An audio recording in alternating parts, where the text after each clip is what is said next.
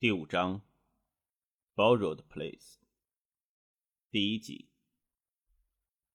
铃铃，朦胧中，夏淑兰听到刺耳的电话铃声。铃铃，她翻过身子，用枕头盖着耳朵。她不知道自己睡了多久，只知道自己还睡不够。铃铃。电话无视夏淑兰的心情，就像讨债的债主一直坚持着，发出响亮而烦人的铃声。丽兹，丽兹，夏淑兰喊出儿子保姆的名字。丽兹，你接一下电话好吗？夏淑兰提高声调喊出这一句时，头脑已渐渐清醒。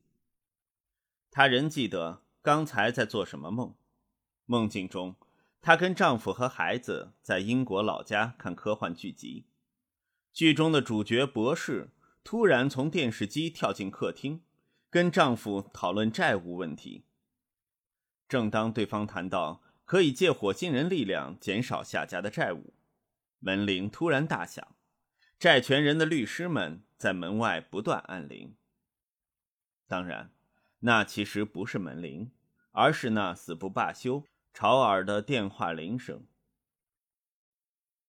夏淑兰迷迷糊糊地坐直身子，撑开双眼，瞄了瞄床头的时钟，时间是中午十二点四十六分。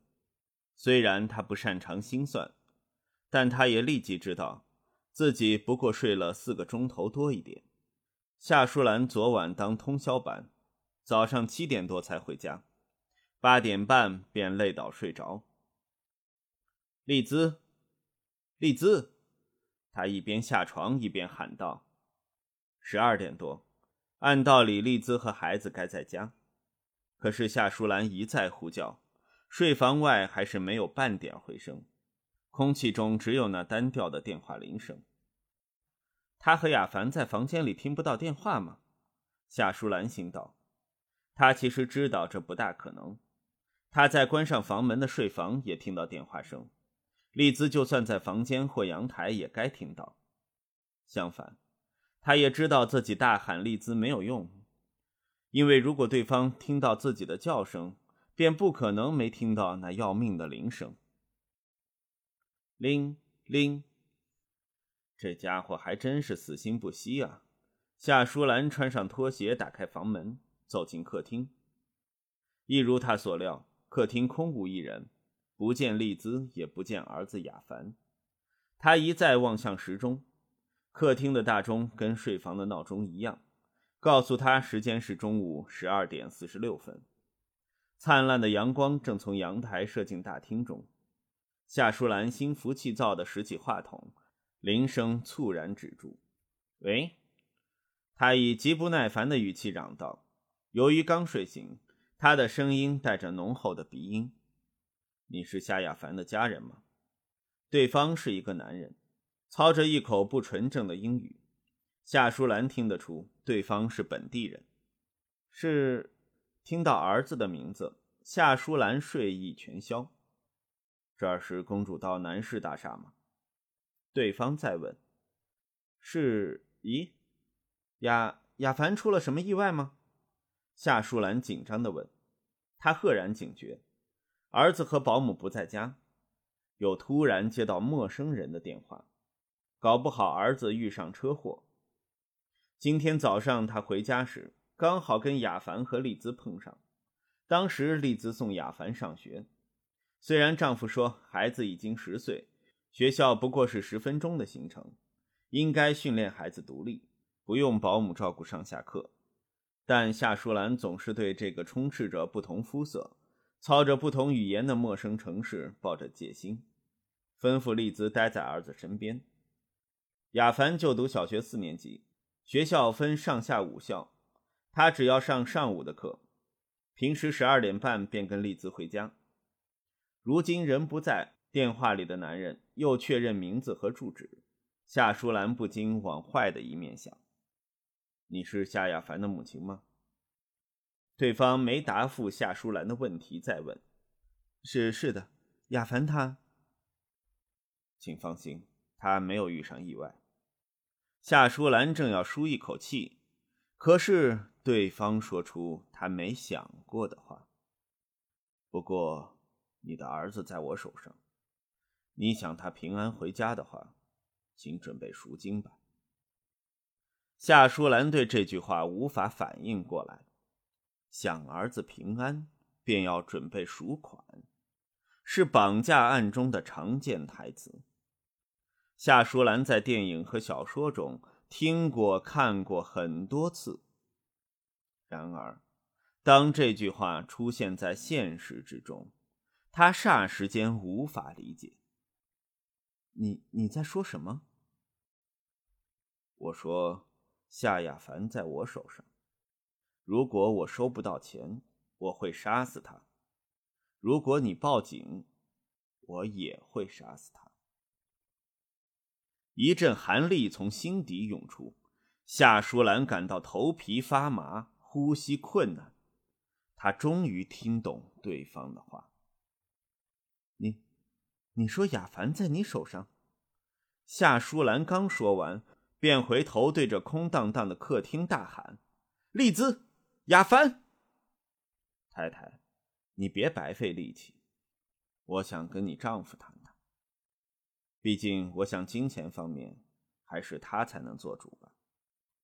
请你尽快叫他回家，我会在下午两点半再打电话来。如果到时他不在，就别怪我对你儿子不客气。你。”你你根本在胡说吧！我的儿子才不在你手上！夏淑兰强忍住颤抖，对着电话骂道：“太太，我劝你别惹怒我，因为我不高兴，吃苦的只会是你的宝贝儿子。”对方保持着平稳的声调，缓缓地说：“你当然可以不相信，不过……”这样子，你便没机会再跟儿子见面了。我说错了，应该是如果你不相信的话，你便没机会再跟活着的儿子见面。为了表达诚意，我有一份礼物送给你，放在南市大厦正门外的街灯灯柱下。你不妨先去领取，到时再决定是否联络丈夫吧。对方话音刚落，电话便被挂断。夏淑兰脑袋一片混乱，无法了解这是什么情形。他丢下电话筒，在住所里大叫着儿子的名字。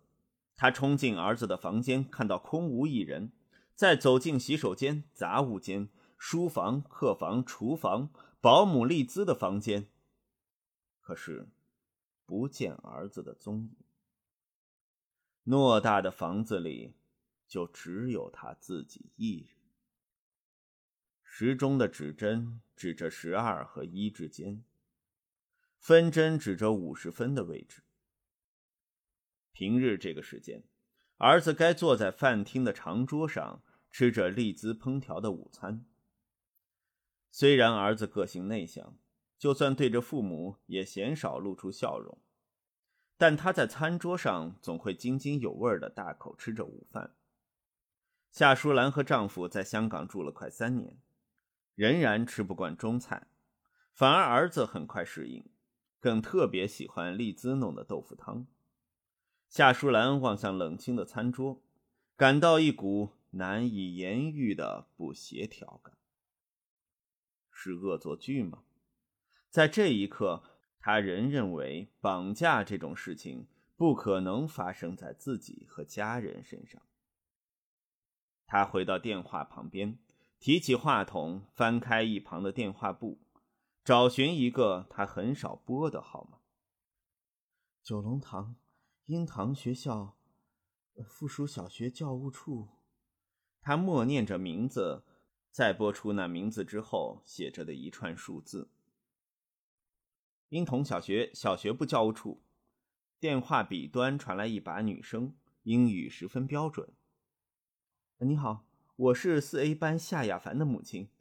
夏淑兰没有拐弯抹角，直接问道：“请问夏亚凡是不是人在学校？”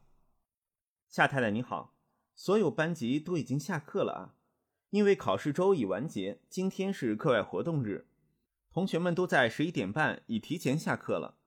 亚凡同学仍未回家吗？是是的。夏淑兰犹豫着该如何应对。请你等等，我替你接一下四 A 班班导。在等候转接时，夏亚兰瞧着客厅时钟的秒针，秒针就像跑得比平时慢，十数秒钟的光景却像几个钟头那么久。你好，是夏太太吗？我是沈老师。请问亚凡已经离开了吗？夏淑兰焦急地问：“他在十一点半已经离开了，我亲眼看着他离开学校门的。他还没回家吗？”“没有。”夏淑兰语气中带点苦涩说：“你有没有看到他？他跟同学们在一起？他会不会跟同学们一起去玩了？”我记得有几位同学找他说话，但他摇了摇头。那些同学便早一步离开。依我看，他是拒绝了同学们的邀约。平日来接他的保姆也不在吗？咦，啊，好像有看到，但又好像没看到。沈老师顿了一顿，似乎在努力回忆当时的情况。只是下课时校门挤满了人，自己的学生还能够记得，要记住其他面孔便有点困难。亚凡同学没回家，会不会是保姆带他去了某处呢？不，如果是的话，他会先告诉我，或是留下字条。因为工作关系，夏淑兰跟保姆和儿子的作息时间经常不一样，有钥匙会利用字条留话。这样啊，如果你担心的话，打电话到警署备案会不会较好？夏淑兰想起那男人的话。如果你报警，我也会杀死他。便连忙嚷道：“不不，这这太小题大做了，毕竟才一个钟头而已。我想他可能跟保姆去买东西之类。麻烦你，真不好意思。”啊，这也对。如果你有需要，请再打电话给我。我今天直到六点都在学校。你们家在？电话传来翻页的声音。南市大厦。跟学校很近嘛，万一有什么事情，请告诉我，我能在十分钟之内赶到。夏淑兰猜想，对方正在翻阅学生通讯册，她为免对方再提报警，于是寒暄两句，答谢对方后便匆匆挂线。放下话筒的一刻，夏淑兰感到彷徨。她一方面感到惭愧，因为工作关系跟孩子日渐疏远。连今天是课外活动日也不知道。另一方面，面对这个毫不现实的情境感到陌生，他六神无主，不知道这时候做什么才是正确。是要打电话给丈夫吗？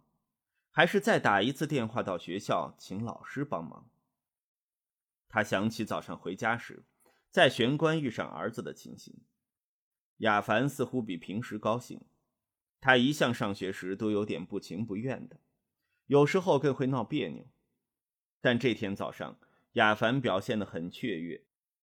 顾名思义，课外活动日就是以活动为主的学校节日，学生不用在课室上课，改到操场或活动室参与不同的项目，例如运动竞技、电影欣赏、音乐表演之类。夏淑兰一直以为儿子对这些活动没太大兴趣，但回想起亚凡早上的笑面，她不禁觉得自己没有做好母亲的职责。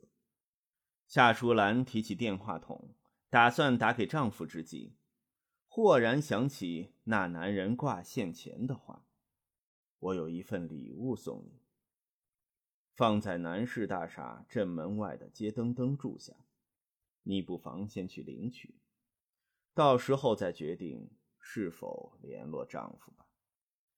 虽然手指在电话话轮上已拨了两个数字，夏淑兰还是放下话筒，走出阳台。阳台正对着大厦的正门，可以看到下方的露天停车场、园圃、围栏以及围栏外的大街。如果灯柱下放着什么，在阳台也能看到。从室内走出室外，阳光令夏淑兰睁不开眼，几秒后才适应那猛烈的光线。他撑着栏杆，探身往外，仔细查看街上的灯柱。当他的目光移到围栏正门外右边第二根灯柱时，他不由得深深抽了一口气。灯柱下有一个咖啡色的纸皮箱。本来夏淑兰还有一丝这是恶作剧吧的想法。但那纸箱把这想法从他脑海中驱除。南市大厦位于九龙塘的高尚住宅区，街道一向整洁，既没有小贩，也没有工人。他住进南市大厦这三年间，从来没看到附近街上有人遗下杂物。夏淑兰赶紧穿上鞋子，连大门也没有上锁，直奔出去。他按动电梯按钮，电梯却迟迟没有反应。他便往楼梯跑过去。夏宅在南市大厦七楼。夏淑兰一步跨几级，不到一分钟，他已来到街上。他经过一楼玄关时，管理员正奇怪他为什么衣衫不整、头发散乱、气喘如牛地跑出去。他站在灯柱前，看到那个纸皮箱。那个箱子长宽高只有二三十公分，大概可以放一个小号的皮球。纸箱里没有用胶布封死，盖子只是交叉互叠。夏淑兰仔细看了看箱子四边，四边都没有写上任何文字，只是一个光秃秃的纸箱。他战战兢兢地用双手提起箱子，然而一提之下，却发现箱子意外的轻，感觉上箱子里根本没有东西。因为这个重量，夏淑兰的戒心稍稍降低。他大着胆子，以左手捧着箱子，再用右手掀开纸箱盖。对一般人来说，箱子里的东西并不吓人，但夏淑兰看到，顿时陷入歇斯底里。箱子里有两件东西，最先抓住他的视线的，是一件衣服。那是一件布满污垢，还有零星血迹的淡绿色衬衫。那是婴童学校附属小学的校服，而放在那件皱巴巴的校服之上，有一撮用绳子扎紧、五公分长的绯红色头发。那发色跟夏淑兰头上的一模一样。夏亚凡五官和个性都跟父亲相似，唯独发色遗传自母亲，保留了塞尔特人血统的特征。